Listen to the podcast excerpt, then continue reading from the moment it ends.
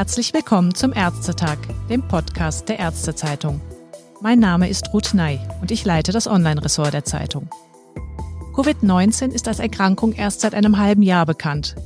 Zu der Erkenntnis, dass es dabei in etwa 5 bis 8 Prozent der Fälle zu einer schweren Pneumonie kommen kann, bei der Patienten eine intensivmedizinische Behandlung brauchen, sind inzwischen viele weitere medizinische Details zum Erkrankungsbild bekannt geworden.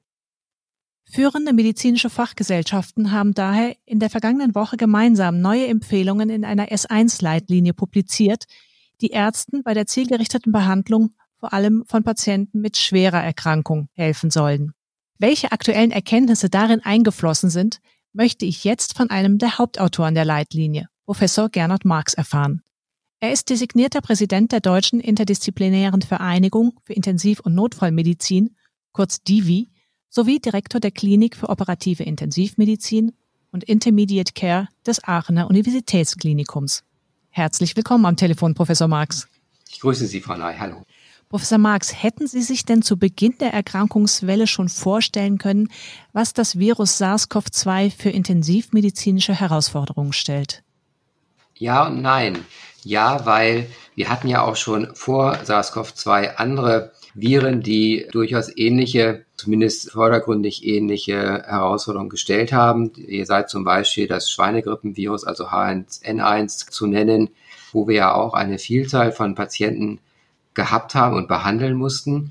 Allerdings auch wiederum nein, denn wir haben bei der, äh, beim Coronavirus, beim SARS-CoV-2-Virus, äh, reden wir nun wirklich von einer weltweiten Pandemie und eine Pandemie in diesem Umfang, in diesem Ausmaß haben wir alle nicht erlebt. Das ist das erste Mal wirklich, glaube ich, seit äh, wahrscheinlich 100 Jahren, seit der spanischen Grippe in diesem Ausmaß.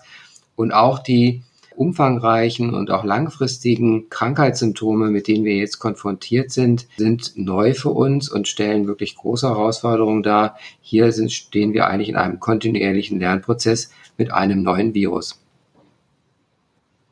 Was sind denn für Sie bislang die wichtigsten Erkenntnisse zu dem neuen Erkrankungsbild Covid-19, die das Coronavirus anrichten kann?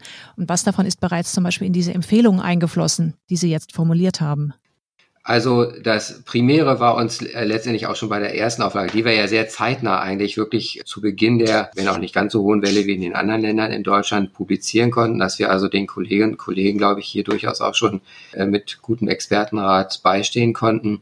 Also die akute hypoxemische respiratorische Insuffizienz mit Dyspnoe und Tachypnoe, also äh, die ist in der Regel der Grund, warum wir die Patienten auf die Intensivstation aufnehmen müssen und äh, dass viele dieser Patienten wirklich ein äh, ARDS, also ein Acute Respiratory Distress Syndrom im weiteren Verlauf entwickeln.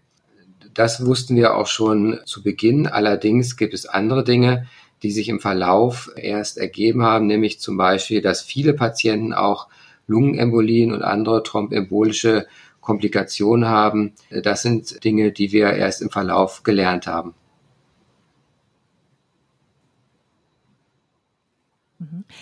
Wie unterscheidet sich denn generell Covid-19 in diesem Licht unter Umständen von den anderen Virusinfektionen, die Sie zum Beispiel am Anfang erwähnt haben und die unter Umständen auch eine Pneumonie auslösen können?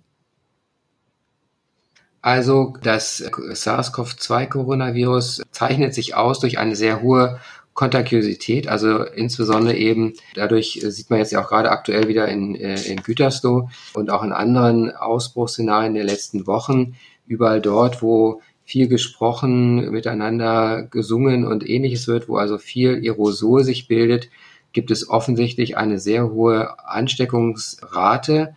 Das ist ein ganz wichtiger Punkt. Natürlich auch dadurch gekennzeichnet, dass wir bisher keinen Impfstoff haben. Äh, nehmen wir jetzt zum Beispiel das Influenza A-Virus. Hier ist eben durch die doch relativ hohe Impfrate dann eine entsprechende Verbreitung eben nicht gegeben. Dann ganz wichtig ist das, was ich eben schon gesagt habe, ist die hohe Inzidenz an Thrombosen und Embolien. Ein weiterer Punkt sind aber auch offensichtlich neurologische Affektionen, also sowohl im peripheren Nervensystem wie auch im äh, zerebralen Nervensystem und auch andere Organe sind offensichtlich befallen, insbesondere bei den Patienten, die wir sehr lange behandeln. Also wir haben ja jetzt von den Patienten, die wir im aufgenommen haben, haben wir jetzt ja viele oder fast alle in die Reha-Kliniken verlegen können. Und äh, hier haben wir doch bei vielen auch in entsprechenden Bildgebungen oder anderen äh, Untersuchungen eben auch insbesondere eben Blutungen und auch zerebrale Affektionen, infektiöse Affektionen festgestellt oder auch in der Lunge entsprechende Abszesse. Also das sind offensichtlich äh, ein sehr pathogenes Virus.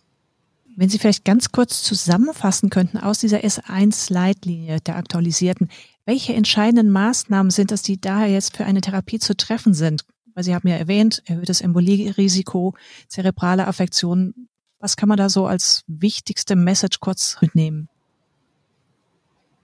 Ja, wichtige Messages sind auf jeden Fall, dass man die strikte Einhaltung der Basishygiene, insbesondere der Händehygiene, sowie das korrekte Tragen von adäquater persönlicher Schutzausrüstung sind für den Umgang mit den Patienten das A und O. Das ist das Allerwichtigste.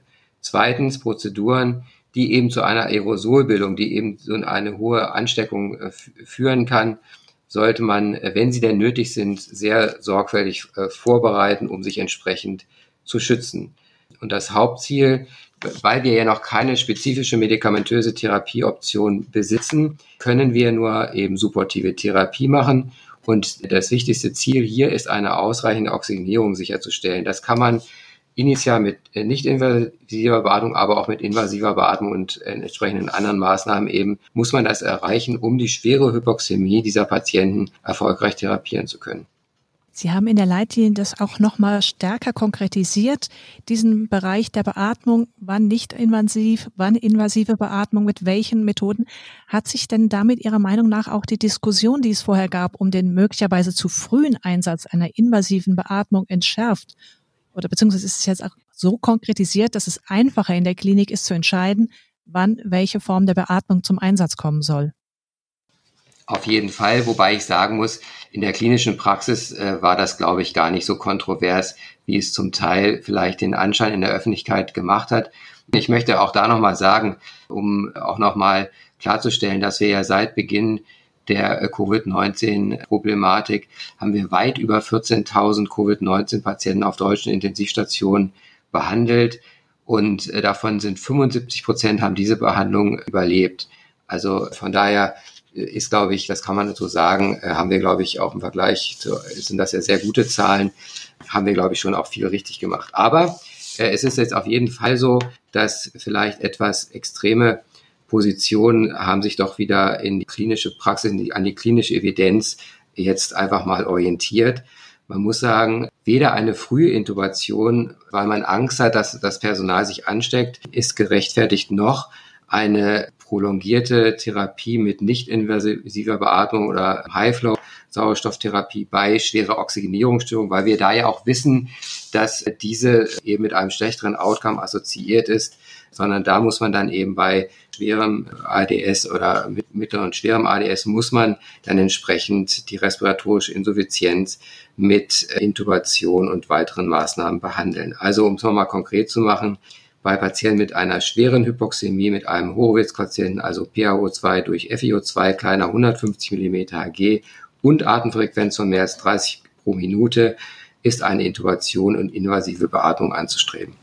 Mhm. Und zwar auch zeitnah dann. Generell ist es ja auch nicht ganz einfach zu erkennen, bei welchem Patienten es tatsächlich zu einem schweren Verlauf kommt. Es geht also auch darum, dieses Risiko frühzeitig zu erkennen. Welche bildgebenden Verfahren sind denn dabei zu favorisieren? Ja, als erstes machen wir in aller Regel ein konventionelles Röntgen-Thorax-Bild. Das zeigt dann bei diesen Patienten in aller Regel bilaterale Infiltrationen.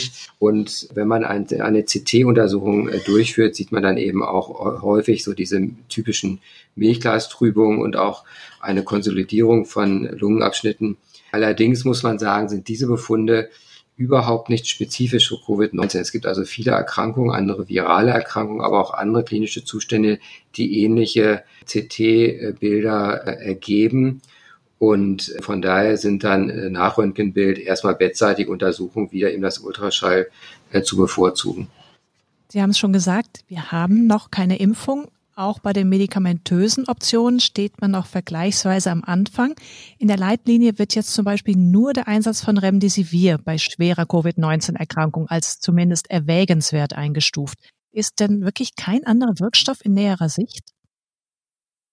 Nun, das ist richtig. Und auch bei dem Remdesivir, muss man sagen, sind bisher zwei Studien, die qualitativ hochwertig und randomisiert durchgeführt worden sind, vorhanden. Und man muss sagen, es gibt auch bei diesem Wirkstoff ein Potenzial für schädliche Wirkung im Sinne von Hepatotoxizität. Und letztendlich kennen wir das Nebenwirkungsprofil auch noch nicht bis ins Detail.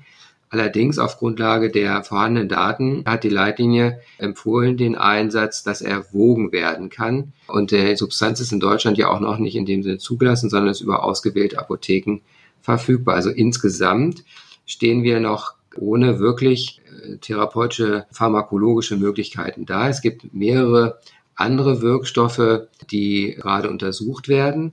Aber wir müssen nochmal uns klar machen, dass wir mit einem neuen Virus äh, konfrontiert sind und wir müssen, äh, so schwer es auch fällt, die verschiedenen Wirkstoffe in klinischen Studien untersuchen mit unseren etablierten Verfahren, die eine Qualitätssicherung dann uns aber auch geben. Das benötigen wir, weil das Wichtigste, was wir eben machen müssen, ist, den Patienten nicht zusätzlichen Schaden zuzufügen.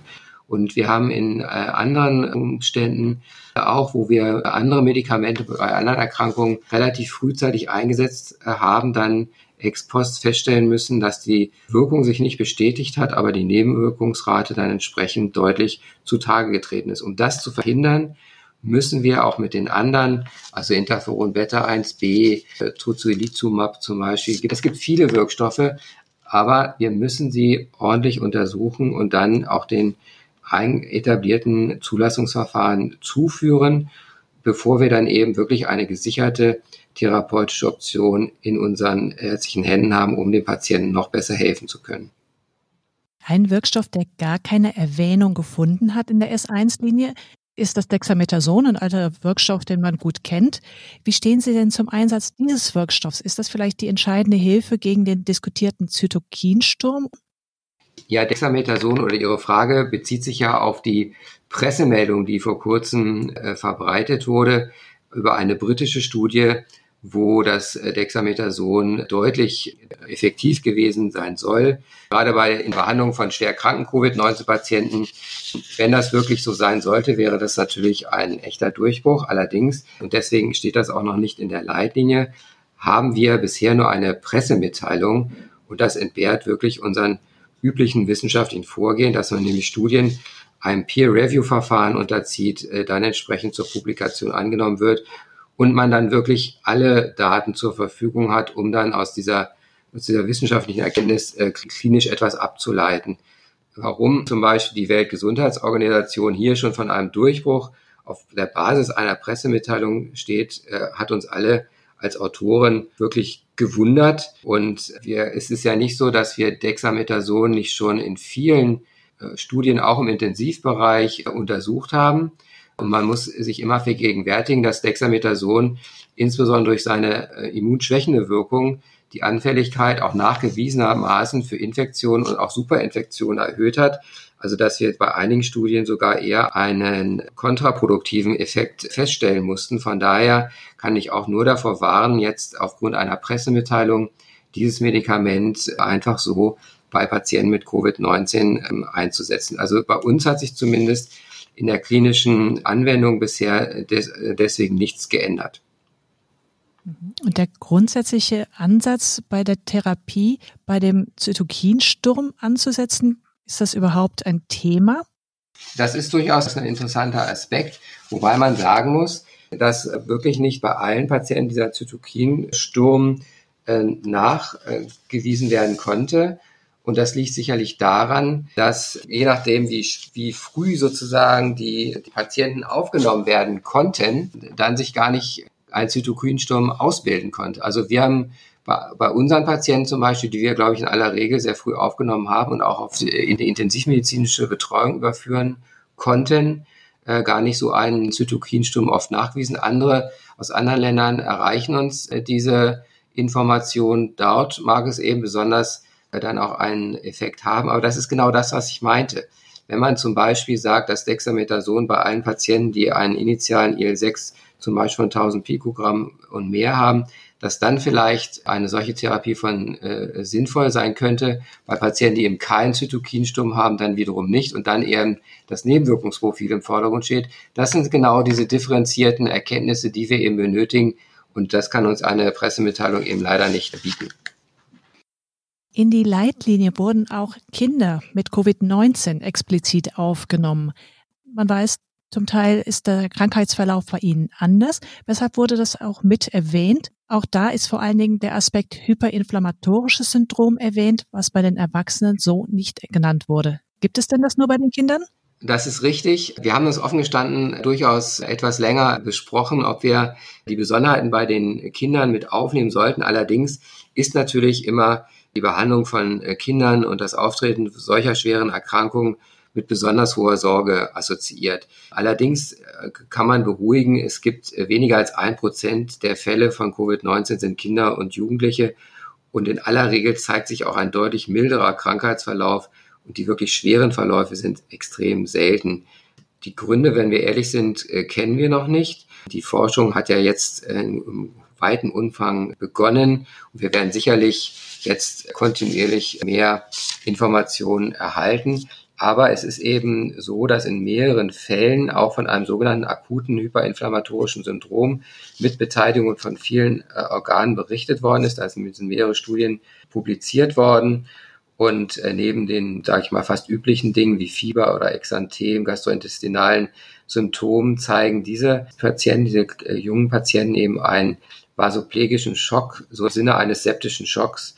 Und äh, manche haben auch entsprechende äh, Funktionseinschränkungen ihrer äh, linksventrikulären Funktion. Und es scheint es so zu sein, bei aller Vorsicht, weil wir reden wirklich über wenige Fälle, Einzelfälle, wurde eben bei den Kindern neben einer antibiotischen Therapie eben auch eine antiinflammatorische Therapie, zum Beispiel eben mit Steroiden oder auch Immunglobulinen äh, durchgeführt und das wurde damit beherrschbar. Aber das ist also nichts, wo wir äh, von einer gesicherten Evidenz sprechen. Im Prinzip sind das eben äh, Heilversuche und, und Einzelfallserien. Sehr deutlich wird in der Stellungnahme auch nochmal darauf hingewiesen, dass es wichtig ist, fächerübergreifend zu arbeiten. Fordert die Erkrankung denn in besonderem Maß die Interdisziplinarität heraus, also mehr noch als andere Infekte, oder ist einfach diese Wichtigkeit, dass man fächerübergreifend in der Medizin zusammenarbeiten sollte, durch Covid-19 nur einmal mehr ins Bewusstsein gerückt worden?